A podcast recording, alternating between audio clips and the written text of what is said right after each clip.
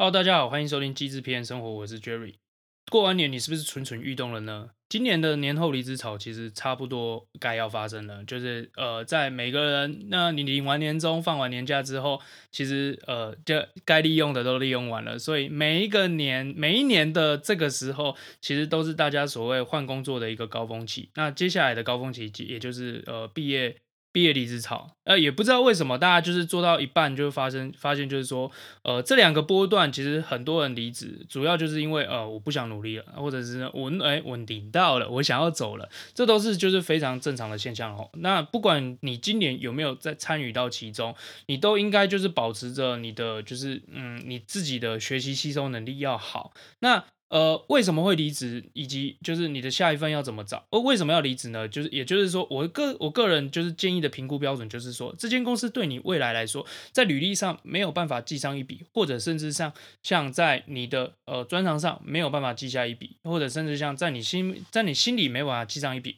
或者更最差最差的状况下，在你的账户里面没有办法记下一笔，我觉得这间公司就已经没有所谓的利用价值了。那。离离职离职这件事情就好好谈，那就离开。那最呃接下来就是说，呃你要怎么找到好的下一份？那当然，呃很多人的目标都是说，呃我在这间公司已经没有可以学的东西了，那我要跳槽。问题是你现在学，呃你现在问题你现在没有办法学的东西，在你跳到未来那边，你要怎么去评估？就是说他那边是有可以学的东西，这个方这个这个方面就非常重要。那接下来就是接下来就是比较重要的钱嘛，呃我跳过去有。有没有比较多钱？那问题是我现在跳过去，我是要学东西还是要拿钱？那拿钱的部分，你就必须表现出就是你在这间呃，你在原本公司就是有学习到的，甚至到那边可能同一个产业，可能同一个呃 position，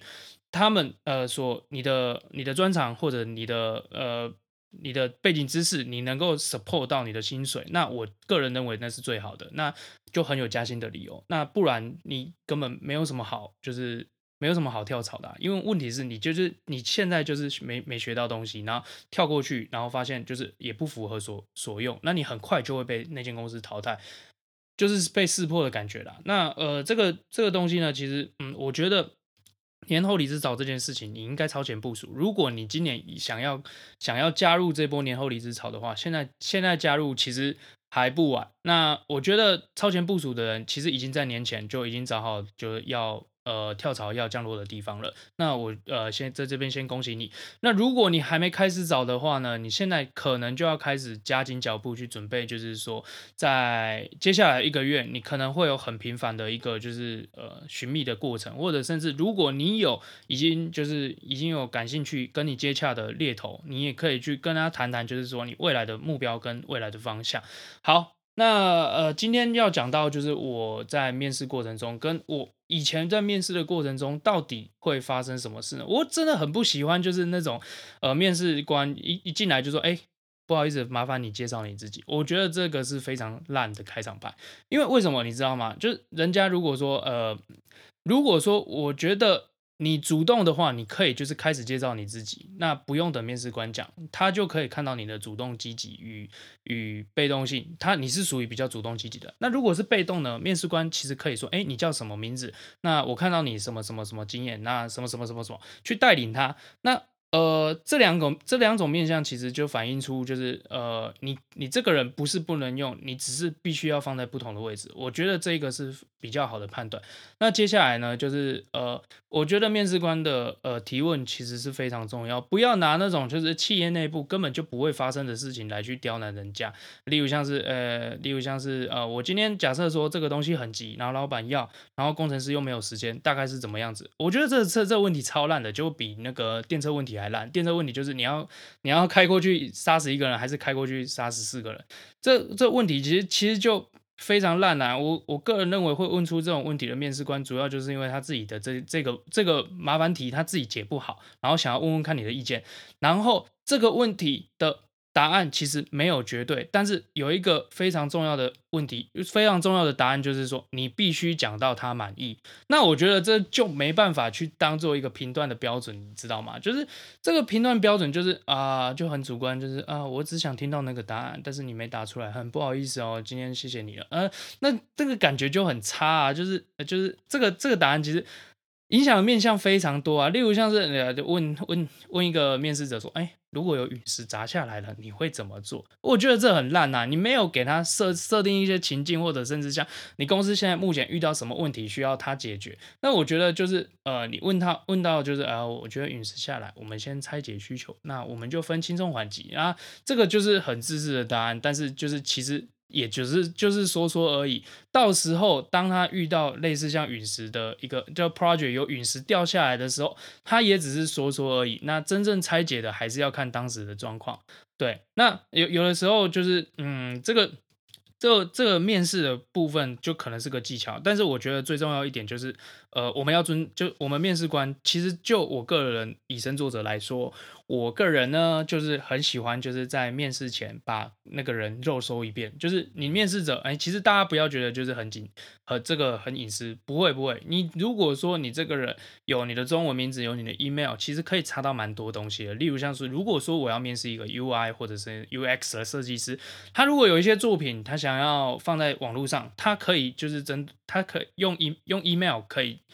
大概去找得到，然后或者甚至像你用 LinkedIn 或者是 Facebook 用中文名字或英文名字去找这个人，那这个人呢，他就会可能有一些蛛丝马迹可以连线到他的作品集，或者甚至像他过往在发表一些呃图像设计，或者甚至像发表一些呃 Pinterest 的东西的时候，他就会跑出来，那我们就可以看到他就是。呃，目前就专业上来说，他适合什么风格？然后如果说他感兴趣的话，他可以挑战另外一个一个一种风格试试看。那我我觉得，嗯，没无所谓。那呃，其实除了呃肉搜之外，肉搜呃，我个人是比较不喜欢看人家贴文啊，就是说那是个人立场，那不不代表专业意见啊。OK，那。呃，其他像是作品集的部分，我就会可能找多份一点去做交叉比对，或者甚至像呃，甚至像去看一些细节，例如像是，例如像是他是怎么如何去做叠图的，如如何去做档案管理。那档案管理这部分，当然不可能跟人家要原档。你要原档的部分，其实我我会我会建议就是要原档，我可以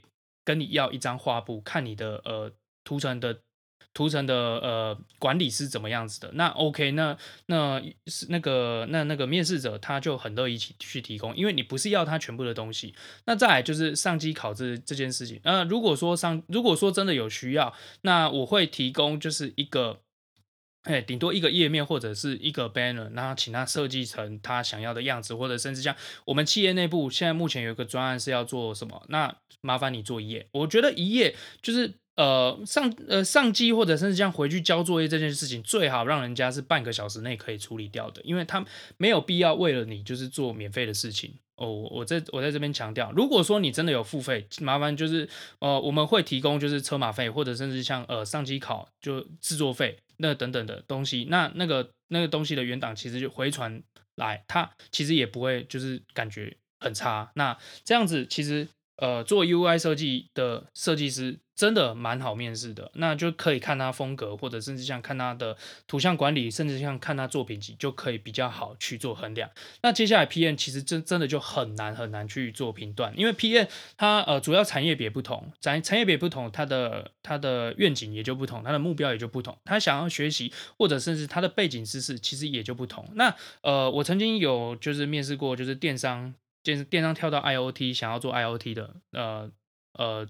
就是 PM 的工作，那我觉得，呃，在这在这个在这个门槛上面呢，其实我没有在。没有在看他就是呃电商那边做的怎么样，我主要看的就 PM 重点重点就看的项目两个项目，第一个就是项目，第二个就是时间，就是呃今天假设说呃 print 呃不是不如果说你有 senior 那个 senior PM 或者是就 general PM，他就分发下来你的项目，你的项目项目管理怎么做，你的时间管理怎么做，那你的项目拆解要怎么做，那你的呃。你的开发安排怎么做？我觉得那才是对，就是对 PM 最重要的东西。那甚至像 PM，呃，之后会讲到 PM 通灵术了。PM 通灵术主要也是负责在项目跟时间这两个东西去做搭配，因为主要就是你你管好你要做什么项目啊，你管好你这个项目要做多久，那多久可以交出来，那多久可以往上呈报，那这就是 P N 最重要的东西啊。除了这些东西之外，你 P N P N。就只能是沟通啊，几个几个锤喉绿绿啊，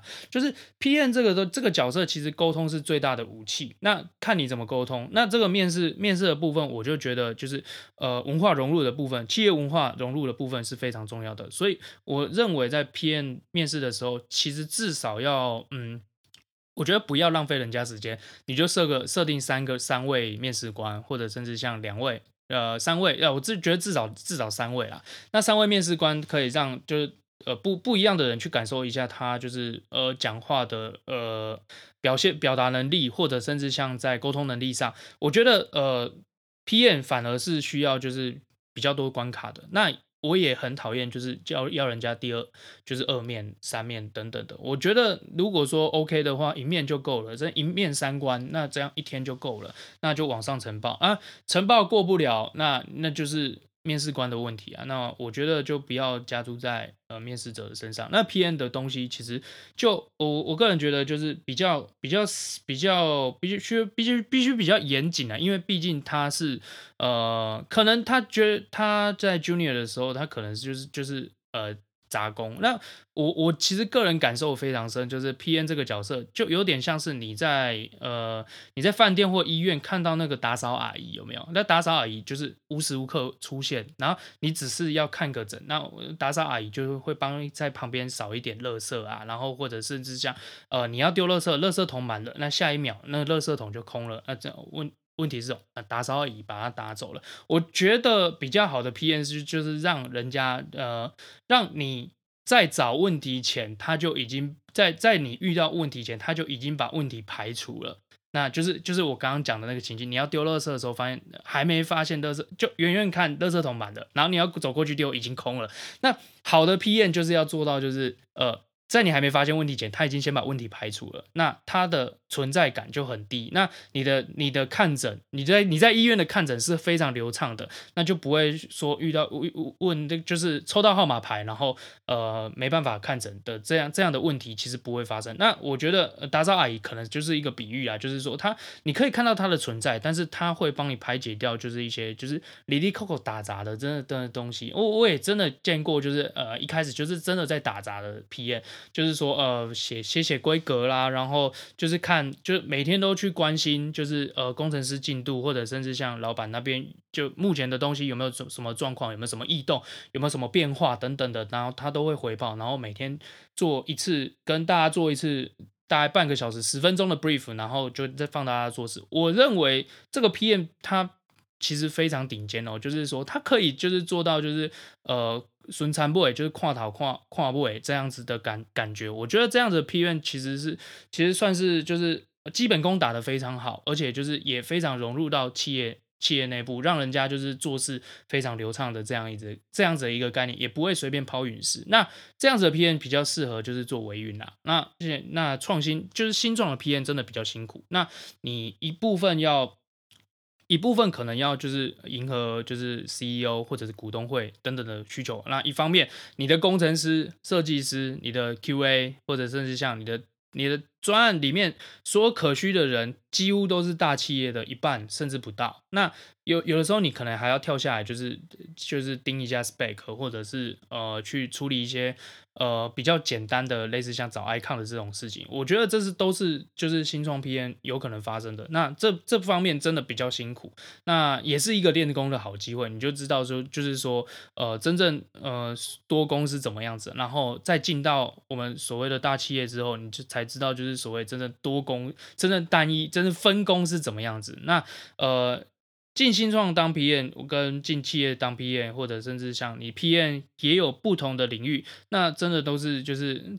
真的都是经验谈。那我我现在目前其实就呃就 PM 观察是这样，那工程师就不用讲，工程师就是很简单的，就是看你扣就是呃你扣弄弄出来，然后就是大家都大家都会来扣 review 这样子，然后就会就问你说这怎么写，这么写怎么写？那我在在当呃。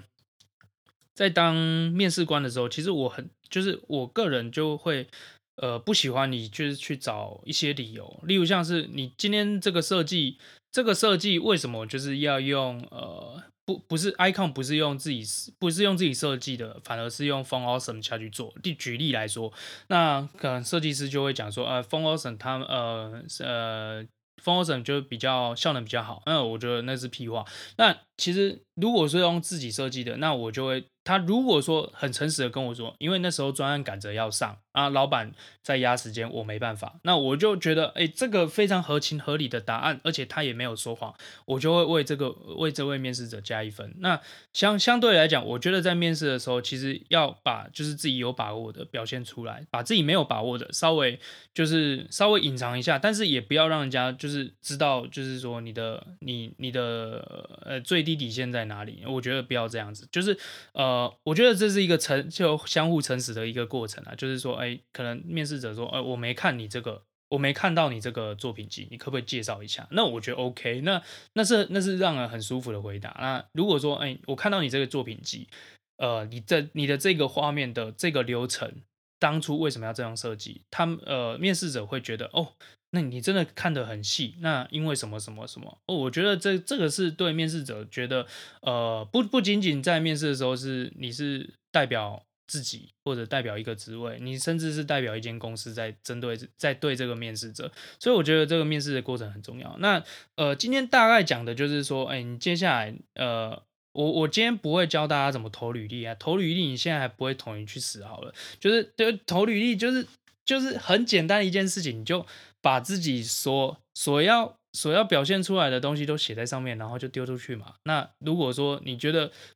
不好的，那就请你的同才或者是呃，就是你信任的人帮你看，帮你帮你帮你过稿一下，你就丢出去了。其实求职真的。没有这么难，而且毕竟在软体业，你最低最低最低就还是可以找到那种外包外包公司可以帮可以去做练功的动作啊。如果说你要找到更好的更好的工作，或者甚至像就是呃想要想要跳一个位阶，那我我的我的建议是就是说你可以多认识一些猎头，就是呃 LinkedIn 把。资料整理好，自然就有猎头上钩。我是说真的，那现在现在 LinkedIn 的猎头多的跟用户一样，对，就是人人是猎头的时代就到来了。那那其实其其实年后要找工作，现在正是时候啦。我我个人觉得，呃，不管你今年有没有要加入这个呃年后离职潮，你都应该就是自己把自己累积的东西，在一个年度做一次的整理。那呃，这个是一个比较好的习惯，因为它可以 review，就是说你今年大概做了哪些专案，然后有哪些东西可以记上一笔的，不只是在存折上，就是哪些东西可以记上一笔的，那你就去做，你就去整理，不会到到头来就是说啊，你今天假设呃公司假设出了意外，或者甚至呃被裁，或者被裁，或者是呃真的不开心被呃在公司里面过过。活不下去了，那你就可以马上的就是在一零四上，或者甚至在其他平台上，就有 Writer 啊，或者甚至呃其他其他其他 Resume 的服务，那你就可以马上就是去去同步这些资讯，然后让人家就发出讯息，就是说，哎，大家我我现在是 free 的，那大家可以来找我，就是我可以做工作，那甚至就有一些工作，呃，之后我可以谈呐，就是有一些工作我离职之后，他是变成我的一个客户，就是 他们。有些项目其实不不想要还有就是 in house 的人的，那他们就找我做外包。其实这个这个状况也有，也有就是那种面试面到一半然后变成外包的，那也有，就是他可能是预算问题，可能是就是呃管理上的问题，他们可能会变成外包。那那也就是变成说，哎，我自己有多又多了一项选择，然后他们也可以接受，那这样是最好的。所以就就现在来说，如果说。呃，你平常没有在累积的，我建议就从现在开始，然后每年累积啊。如果你平常就是有在累积的，那恭喜你，就是你可以随时随地开着一零四，然后把就是原本来的公司屏蔽掉，或者是直接开放跟他说，就是哦，我现在有在找哦，我现在有在有机会。那呃，其实。其其实我现在有机会啦啊，就是反反正就是那种就稳交中，但是开放朋友关系的那种感觉啊。那今天就求祝大家，如果说年后离职潮想要加入的啊，欢迎大家加入。那今天今天的呃今天的求职有感就讲到这边，感谢大家，拜拜。